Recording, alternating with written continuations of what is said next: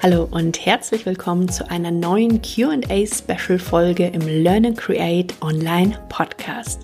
Ich bin Simone Weißenbach, Mentorin für Online-Kurs Creator und Launch Guide und beantworte heute wieder eine Frage aus der Community. Und zwar lautet die Frage, was kann ich tun im Launch, um mehr Menschen von meinem Online-Kurs zu überzeugen? Also, damit mehr Teilnehmer buchen. Ich antworte dann meistens, dass es nicht deine Aufgabe ist, mögliche Teilnehmer zu überzeugen. Und wenn ich das antworte, bekomme ich im ersten Blick meistens ziemlich verständnislose Blicke.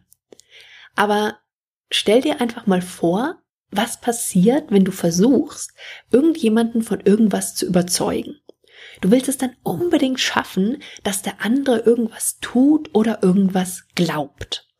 Wenn er anderer Meinung ist, dann versuchst du vielleicht nochmal auf eine andere Art ihn zu überzeugen und das kann wirklich schnell was Verbissenes bekommen.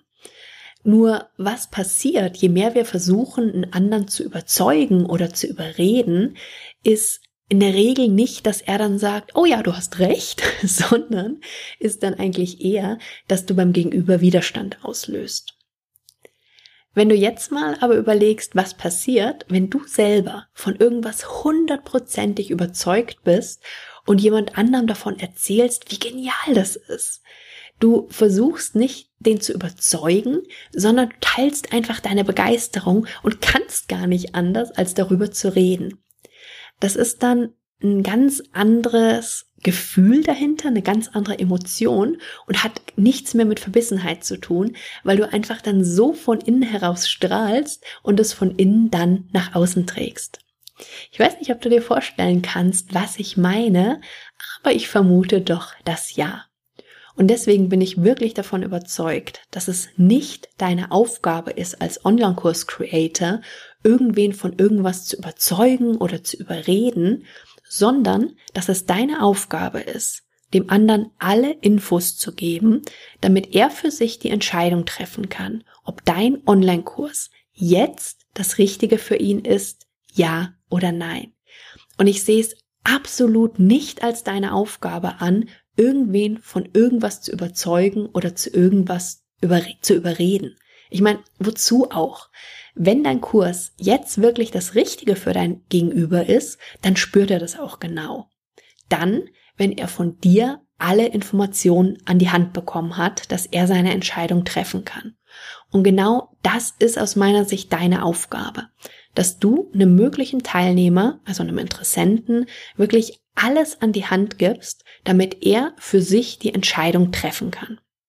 Und ich kann dich da nur wieder ermuntern, da wirklich auf deine innere Stimme, auf deine Intuition zu hören, denn die weiß eigentlich ganz genau, was da noch Sinn macht für dich und was du noch an Informationen zum Beispiel zusätzlich rausgeben solltest. Wichtig ist, glaube ich, auch, sich klar zu machen, dass es völlig egal ist, nachher, ob die Entscheidung des Interessenten Ja oder Nein lautet. Natürlich ist es schön, wenn jemand Ja sagt, aber du willst ja die Kunden haben, für die dein Kurs jetzt genau das Richtige ist und wo es einfach dann auch von der Zusammenarbeit her gut passt. Deswegen ist es egal, ob die Entscheidung nachher vom potenziellen Kunden Ja oder Nein lautet. Blöd ist es tatsächlich nur, wenn dein potenzieller Kunde sich auch am Ende von deinem Launch immer noch nicht sicher ist, ob dein Kurs jetzt für ihn das Richtige ist, ja oder nein. Wenn er sozusagen noch on the fence ist, also auf dem Zaun sitzt. Und dir stehen einfach ganz verschiedene Methoden zur Verfügung, dafür zu sorgen, dass deine Infos auf richtige Art und Weise genau bei den Menschen landen, die die optimalen Kunden für deinen Online-Kurs sind. Lass dir da einfach nochmal durch den Kopf gehen, welche Methoden du nutzen willst, was du vielleicht noch machen kannst, wie du deine idealen Kunden am besten erreichen kannst.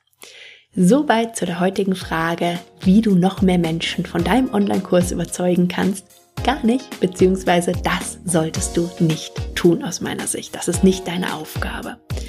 Wir hören uns bald wieder. Herzliche Grüße erstmal und bis dann. Tschüss.